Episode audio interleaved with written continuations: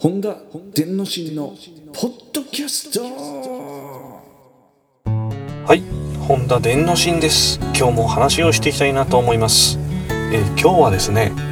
ユニバーサルミュージックのですね、株価が爆下げ半減しちゃったっていうね、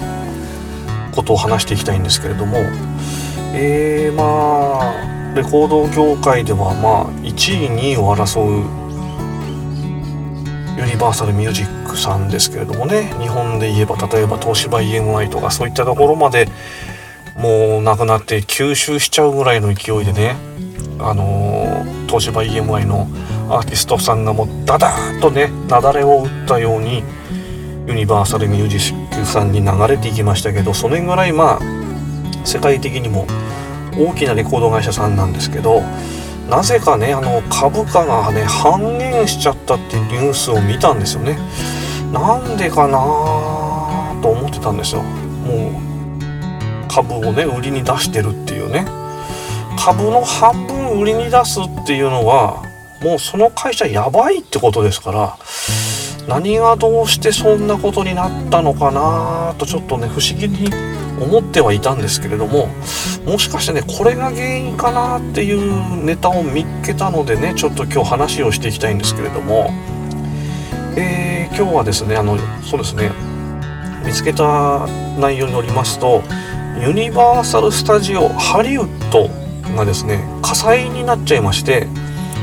そのユニバーサル・ミュージック・グループに入っている所属のアーティストの音源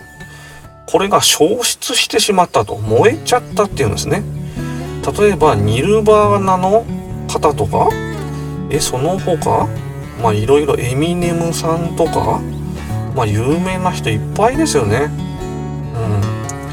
うん。どのぐらいのアーティストさんが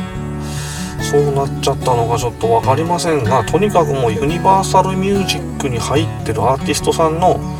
マスター音源ですね。一番大事なやつ。それが燃えちゃってるんですよね。その他ね音源だけじゃなくて映画？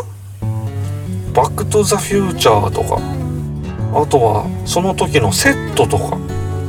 うんそういったものまで燃えちゃったらしいんですよね。うんサウンドガーデンさんとかベックさんジャネット・ジャクソンさんエミネムさんナインティネイルズさんなどまあ有名アーティストさんの元の音源一番大事なやつですけどこれが燃えちゃったっていうんですね。だからもしかしてこのせいでユニバーサル・スタジオさんユニバーサルさんの株価が下がって半分も売りに出されちゃったのかなとちょっと思ってはいるんですね。例えば有名なニルバーナの「ネバーマインド」とかねこういったものの音源までが燃えちゃったっていうんですね。やっぱりねこういうマスター音源は絶対にその火災になっても燃えないようなところにね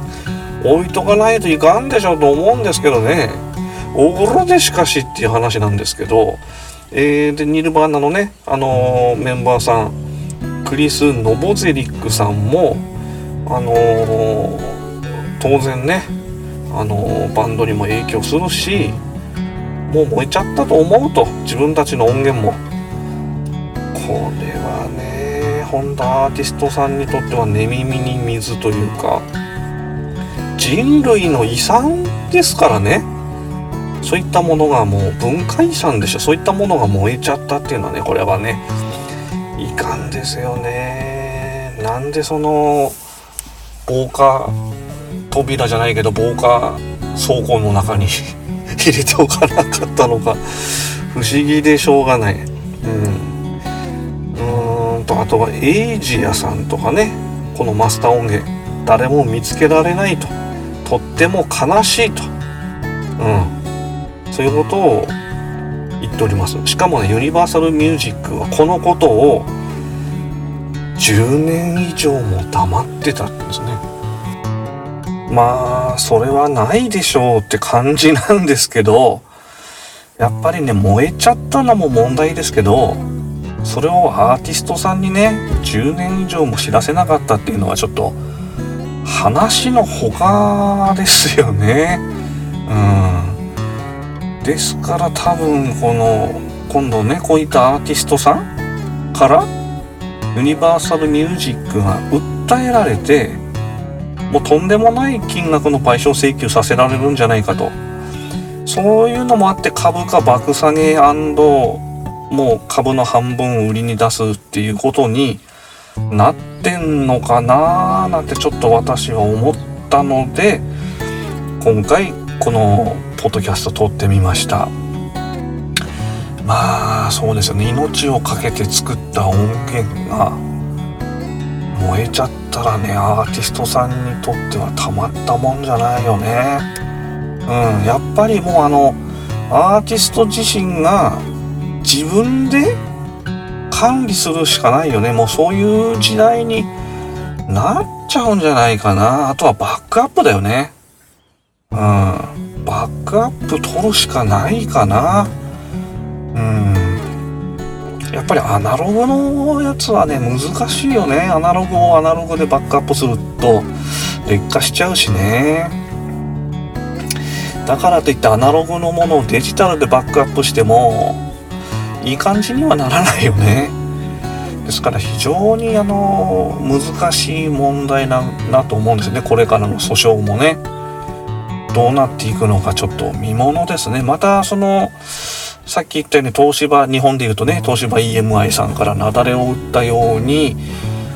ユニバーサルミュージックに流れた時のように今度ユニバーサルミュージックから他のレコード会社に雪崩を打ったようにみんなアーティストが出ていくのかなっていうね。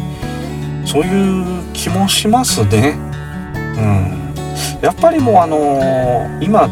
どのアーティストもコンピュータでレコーディングする時代ですからパソコンあればレコーディングできちゃうのでね何が何でもそのレコード会社に所属したりだとか自分の音源をもう何ていうの？人質みたいにレコード会社に取られなくてもやっていけますのでますますねその個人でやっていくアーティストメジャーに属さないでやっていくアーティストが増えるきっかけかもしれないですよね。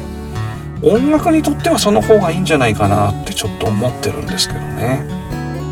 はい。というわけでちょっとね今日はあの気分を変えて山の中で小鳥のさえずりが聞こえる中ポッドキャスト撮ってみました。はい。こういうのもたまにはいいですね。はい。私あのラジオ番組もやってましてえー、ふぐすまより愛を込めてっていうね洋楽を専門で流す音楽番組をやってるんですけれどもその番組撮る時も自分でパソコンで撮ってますからね家で、うん、以前はねあのラジオ局に通って撮ってたんですが今や家で撮ってますからね、うん、なのでもうアーティストさんもそうやってか自分で自分の部屋でね撮ったりとか、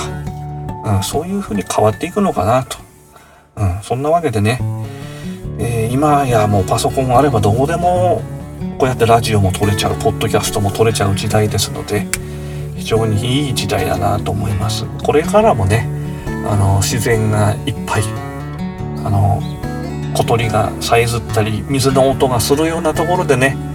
こういってあのポッドキャスト撮ったりとかラジオ撮ったりしようかなとちょっと思いました。では次回も聴いてください。じゃあね